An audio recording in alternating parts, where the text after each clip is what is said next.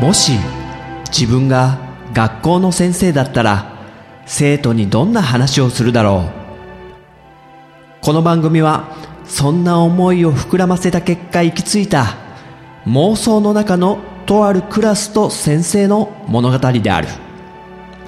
さあ今日も先生の授業が始まる。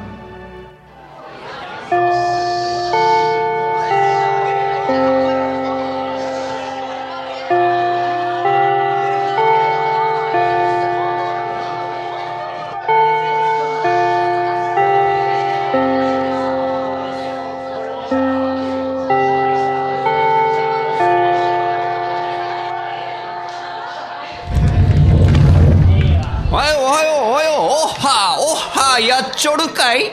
勉強やっちょるかい？ということでね。変なのが入ってきたみたいな目で見るんじゃないよ田中。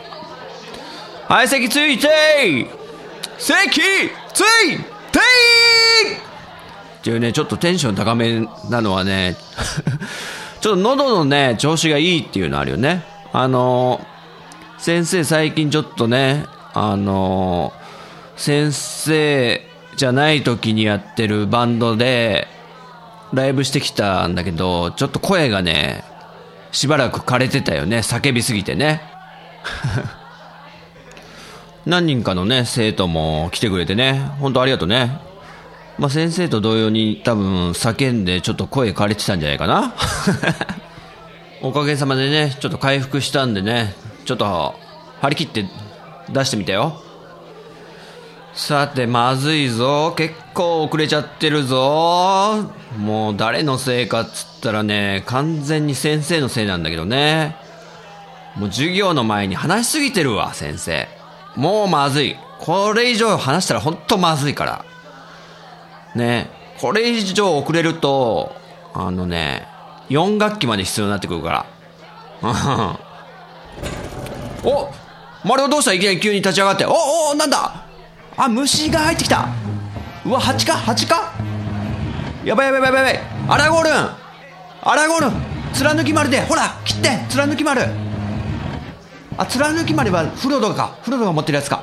あおよかった。出てった。おおこんな寒くなってきたのにいるもんだねまだ。虫。あじゃあもう窓閉めとこう。寒いから。うわ今のなんか虫が入ってきたのでなんか思い出しちゃったな先生。あのさ先生がね小学校の頃の遠足に行った時ね学年遠足ってやつね。あのあれだよ。移動教室とかいわゆる修学旅行みたいのに行く前の練習として集団行動をちょっと練習しましょうってことでなんか登山に出かけたんだね。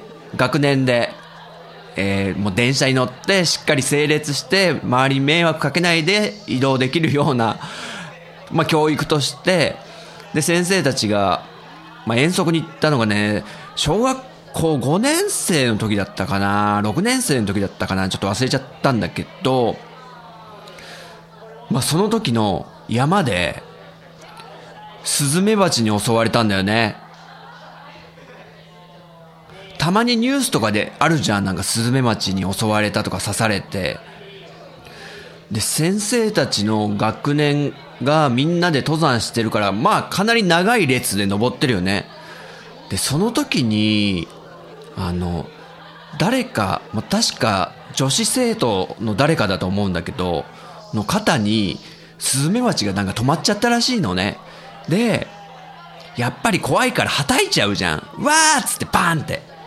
そしたらもうそのスズメバチにスイッチが入っちゃった。もう敵として認識されちゃったみたいでこの子供たちの集団がね。そしたらもう次から次へとスズメバチのね増援部隊ですよ。どんどんどんどん次から集まってきたらしくってうわーってパニックが起きたんですよ。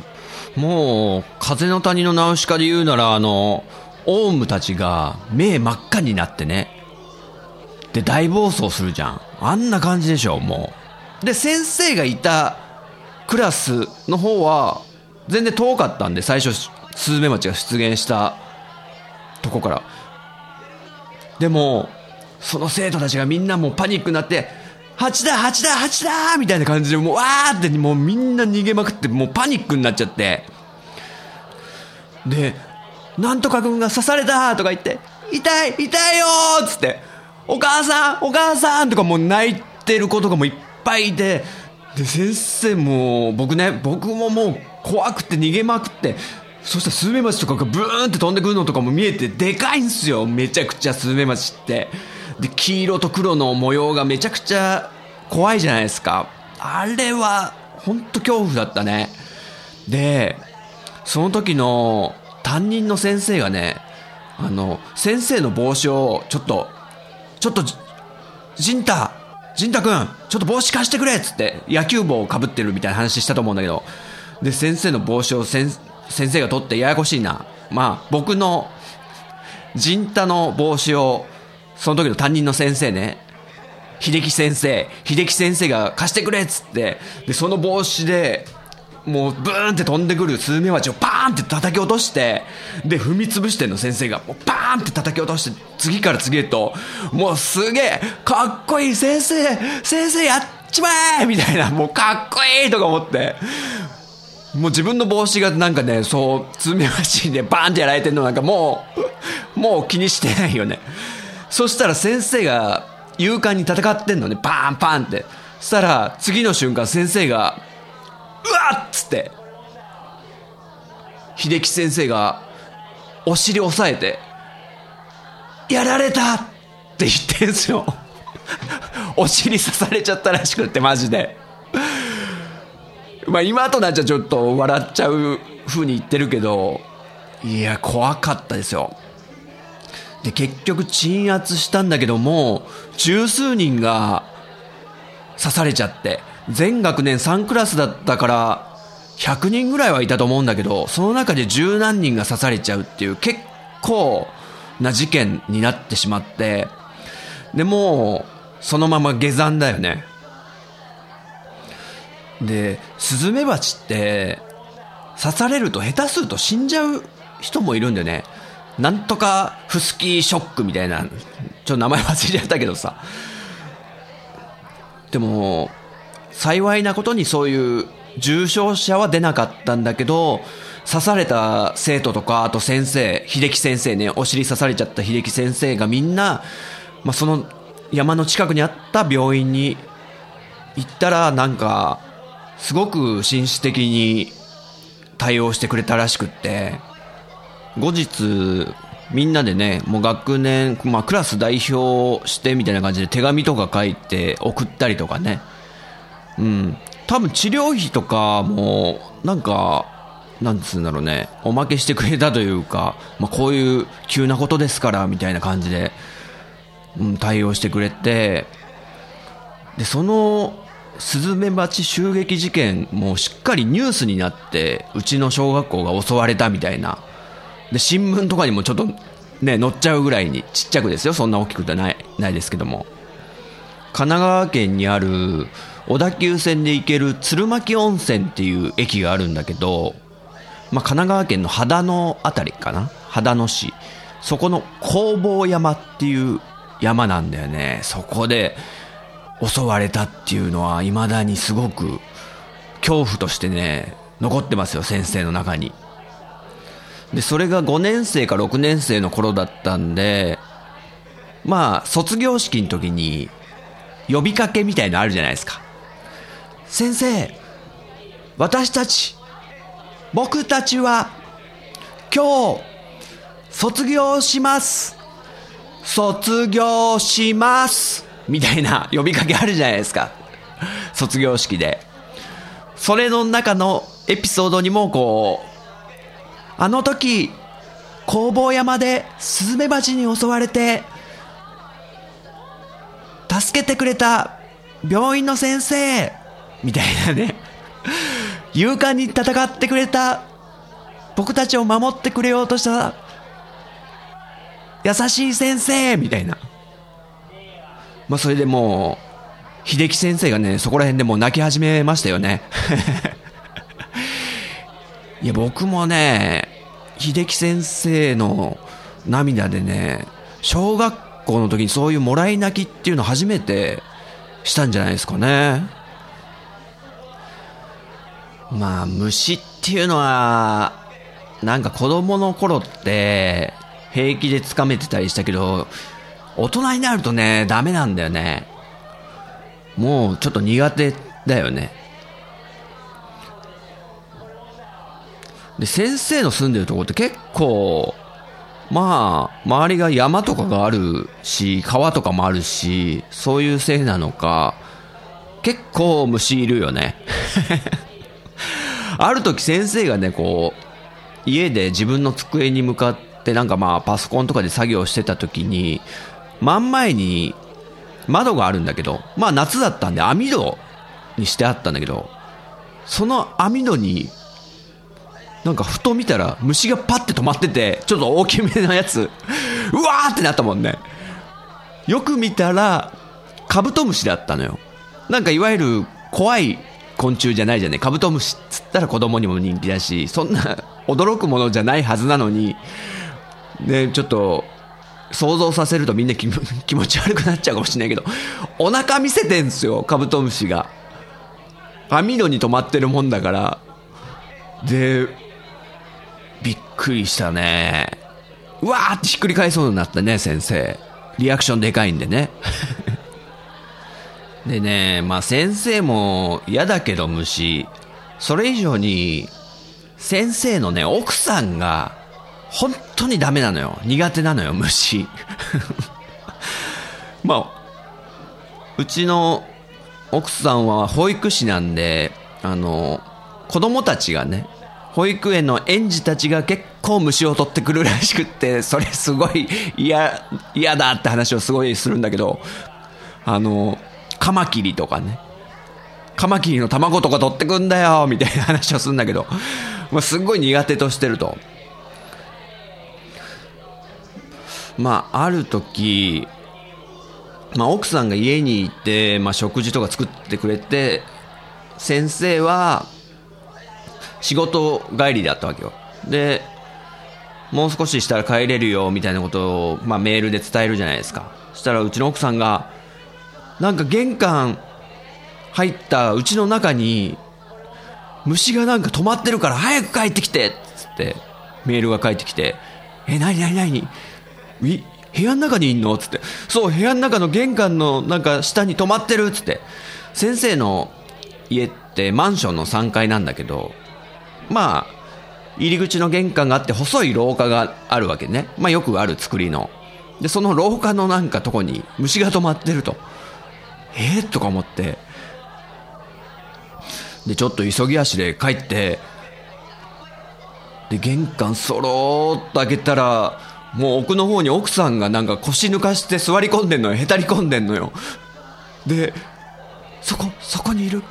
その下になんか虫がいるから、っつって、え、どこ？って見たら、カナブンが止まってたんですよ。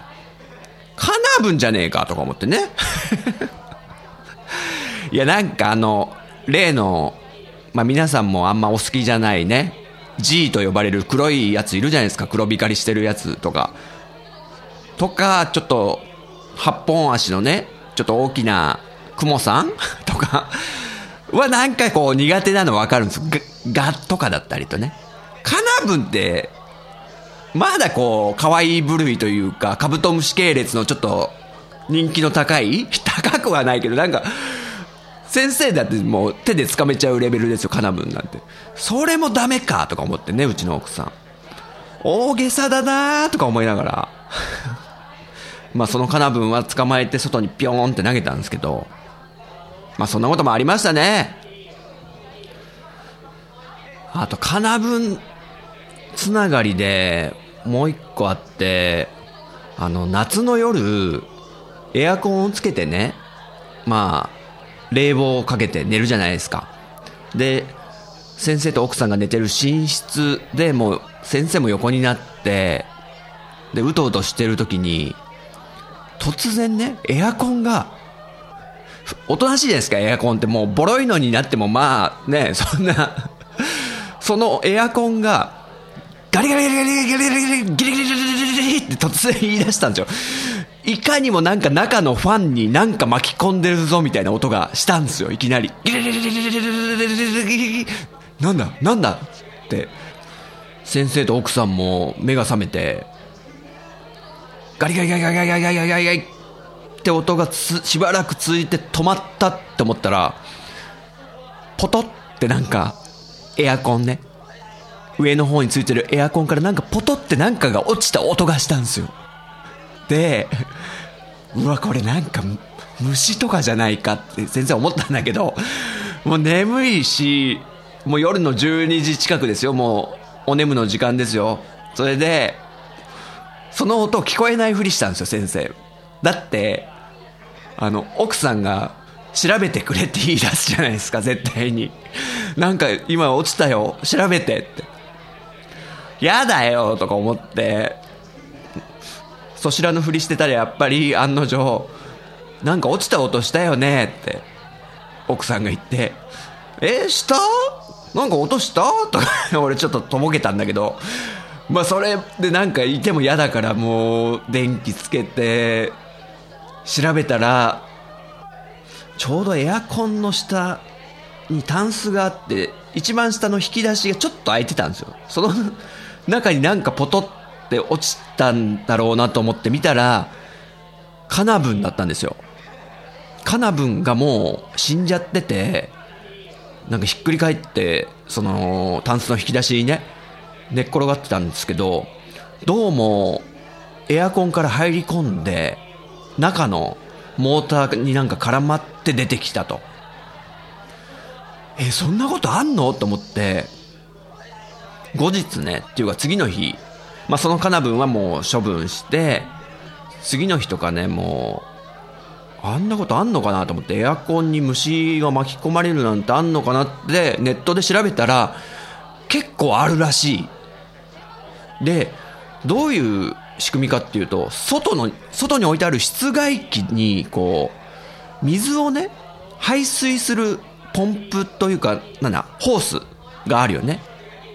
エアコン使うと、まあ、ベランダとか外に水を流すような感じでホースがついてると思うんだけど、そこからカナブンとか虫が入り込んで、登ってきちゃうんだって、エアコンのとこまで。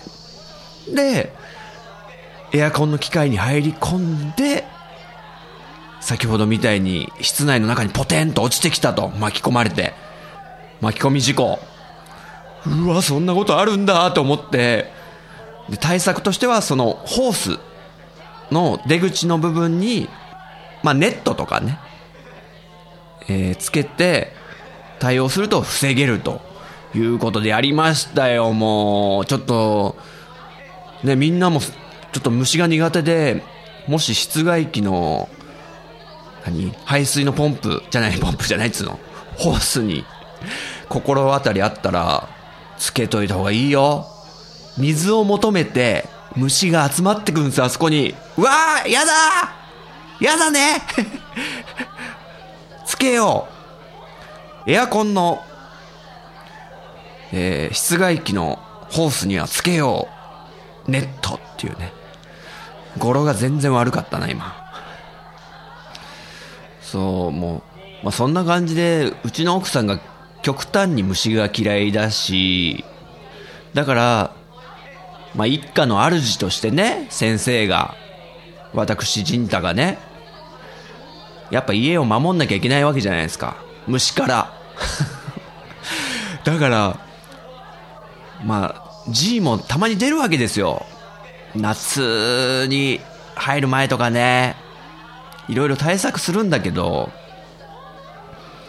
で、まあ一回、先生の、まあ部屋みたいなとこあるんだけど、そこに出て、でも、奥さんには知られたくないんですよ。なんでかっていうとね、虫が苦手な奥さんが、うちに G が出てしまったって言った途端に、なんかすげえテンションが落ちるんですよ、うちの奥さん。で、ちょっと家にいたくないな、みたいなこと言い出すんですよ。家大好きなうちの奥さんが、家でゴロゴロするの大好きなうちの奥さんが、G が出たせいでなんかうちにいるのがなんか怖いよみたいなこと言い出すんで、もう知られたくないんですよ、先生は。奥さんの目につくとこに出るんなら俺の前に現れろ G よっていうね。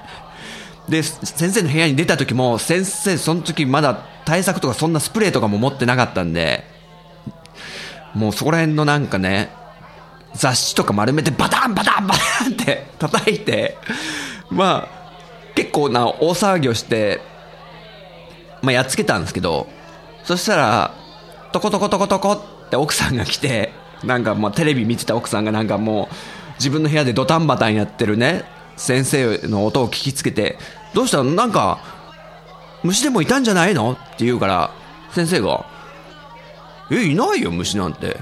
ちょっと片片付けしてただけみたいなこと言って。普通ね、でもね、あんだけやってたらバレますけど、うちの奥さんは、あ、なんだ、そうなんだ。虫かと思ってもうびっくりしちゃったっつって普通に戻って、戻っていきましたからね。なかなかね、騙しやすいんですよ。あとなんかセミがなんかベランダに入ってきたこともあったなあの、もう、もう寝てる、寝ようと。またさっきのパターンですよ。二人で寝室でもね、ベッドに入って、布団に入って、寝てる時に、あの、セミが、じじじじじじって飛んできて、ベランダね、ベランダの中に着地して止まったんですよ。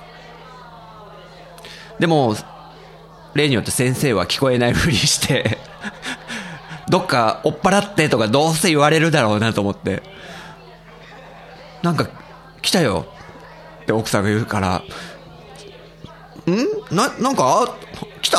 みたいなとぼけて。でも、あの、奥さんがちょうど窓の外をね、見れる位置に寝てて、そしたらね、ちょうど目に入ったらしいんですよ。なんかセミがベランダの床に止まってるのが。で、目が合ってる。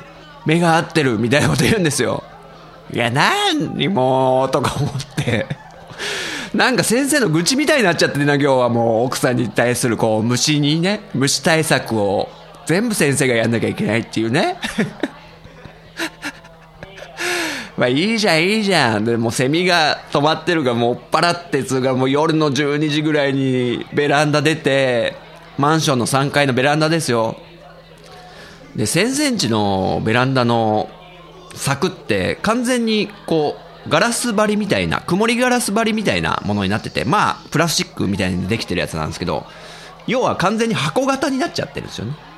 柵っていうと隙間があるから、その隙間からこう、セミが飛んでいけそうなものが、1000センチのベランダはしっかり柵のとこが、えー、ガラスで囲まれてしまっちゃって、上からしか脱出できないと。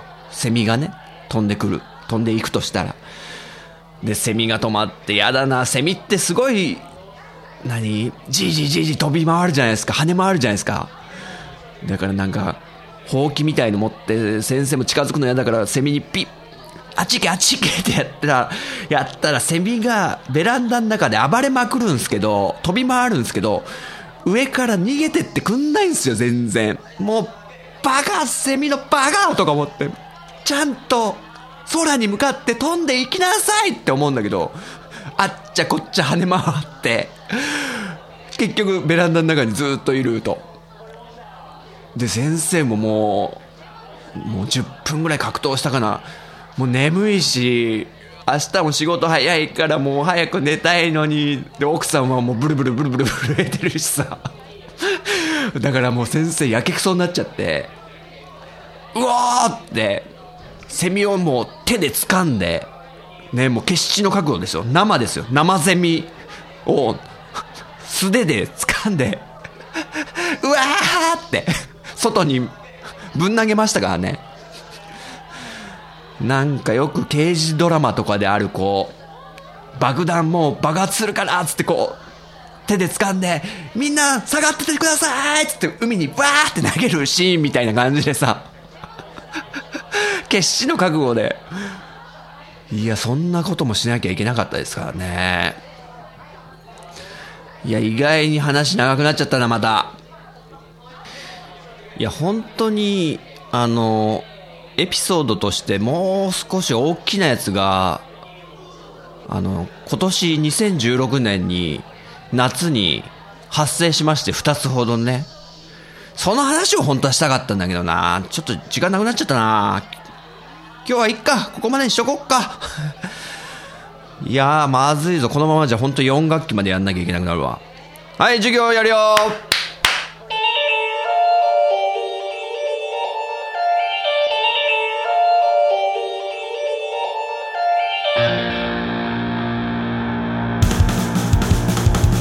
手をつないで